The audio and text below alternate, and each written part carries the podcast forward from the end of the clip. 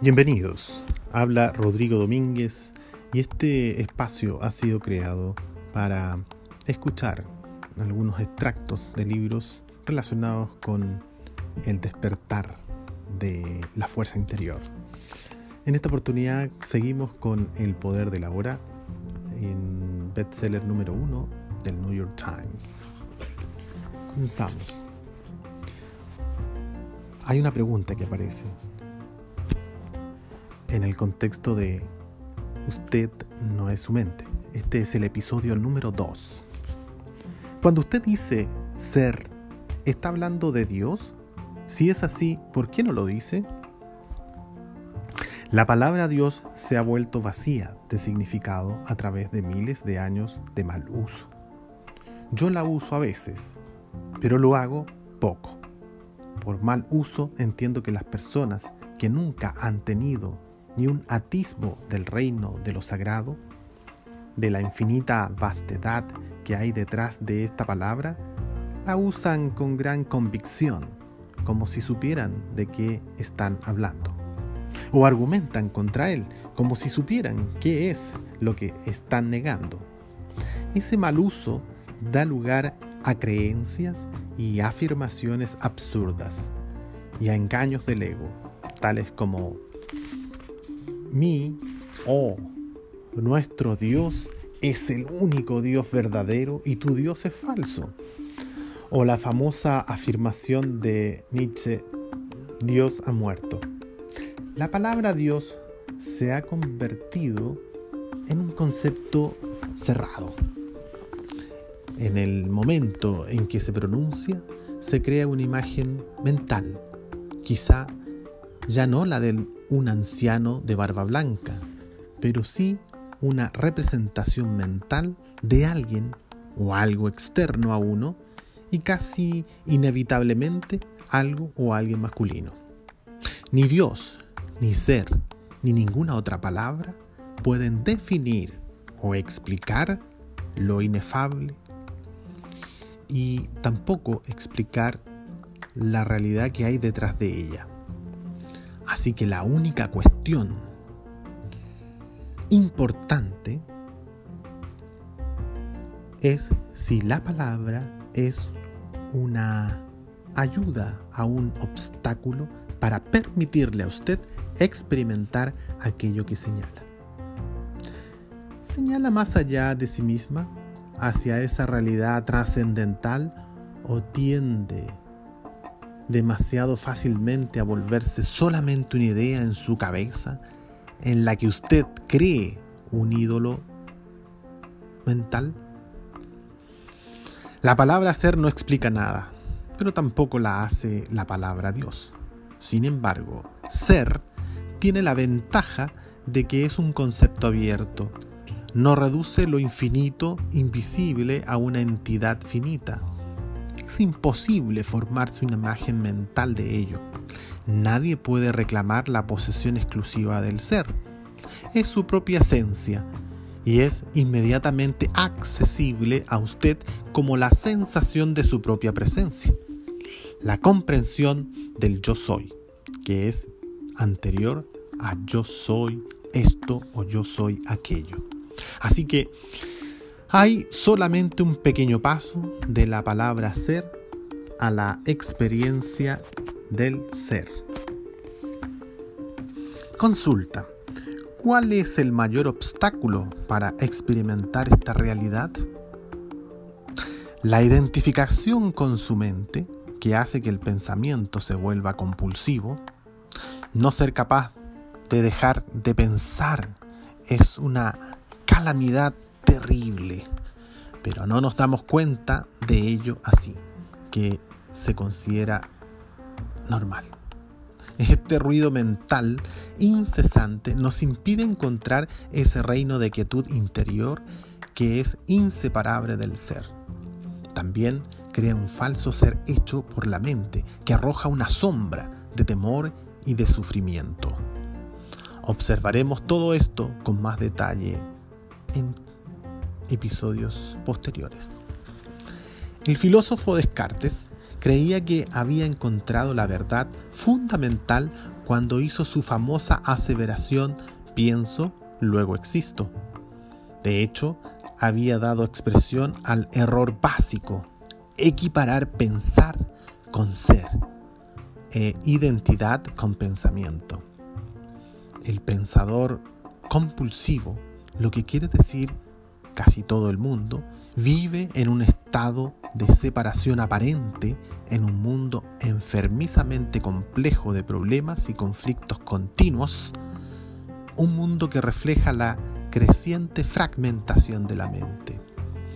La iluminación es un estado de totalidad, de estar en unión y por lo tanto en paz.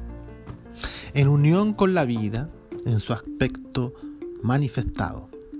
El mundo así con un su, con, perdón, el mundo así con su ser más profundo y con la vida no manifestada en unión con el ser.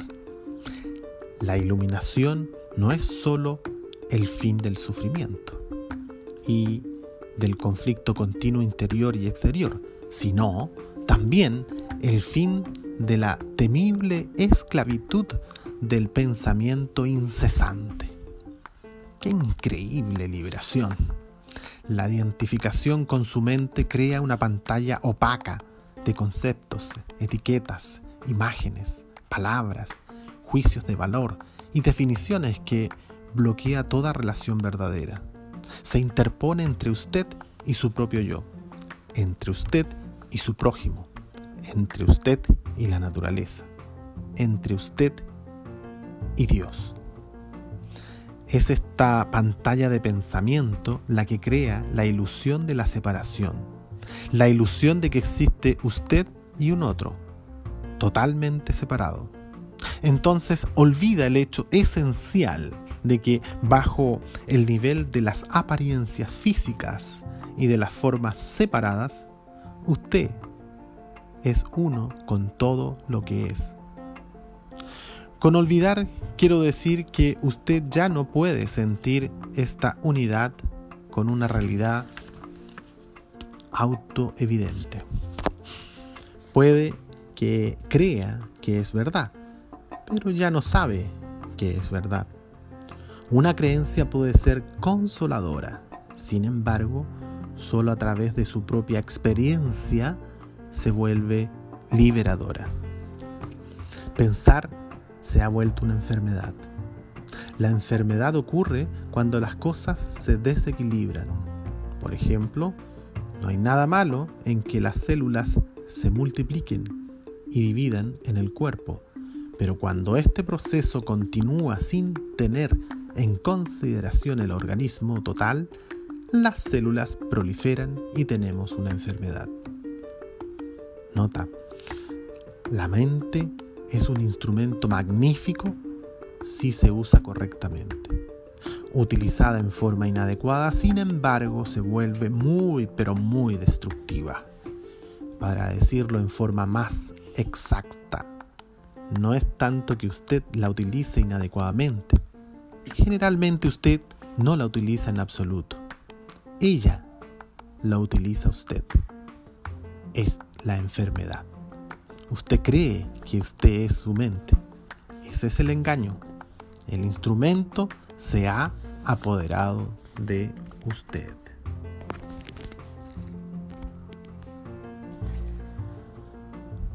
No estoy del todo de acuerdo. Es cierto que tengo muchos pensamientos inútiles, como la mayoría de las personas, pero todavía puedo escoger usar mi mente para lograr cosas y lo hago todo el tiempo. Solo porque puede resolver un crucigrama o construir una bomba atómica no quiere decir que usted use su mente. Así como a los perros les encanta roer huesos, a la mente le encanta hincarle el diente a los problemas. Por eso hace crucigramas y construye bombas atómicas. Usted no tiene interés en ninguna de estas dos cosas. Déjeme preguntarle esto. ¿Puede liberarse de su mente a voluntad? ¿Ha encontrado el botón de apagar? ¿Usted se refiere a dejar de pensar completamente? No, no puedo, excepto quizá por un momento. Entonces, la mente lo está usando. Usted está identificado inconscientemente con ella, de forma que ni siquiera sabe que es su esclavo. Es casi como si usted estuviera poseído sin saberlo y por lo tanto toma a la entidad que lo posee por usted mismo. El comienzo de la libertad es la comprensión de que usted no es la entidad que lo posee, el que piensa. Saber esto le permite observar a esa entidad.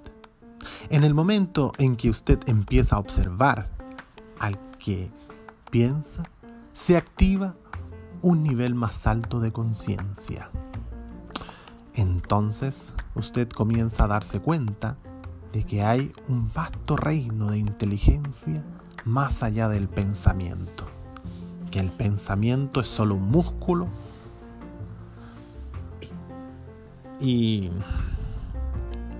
que utiliza muy poca inteligencia. También se da cuenta de que todo lo que importa verdaderamente, la belleza, el amor, la creatividad, la alegría, la paz interior, surgen de un lugar más allá de la mente. Usted comienza a despertar.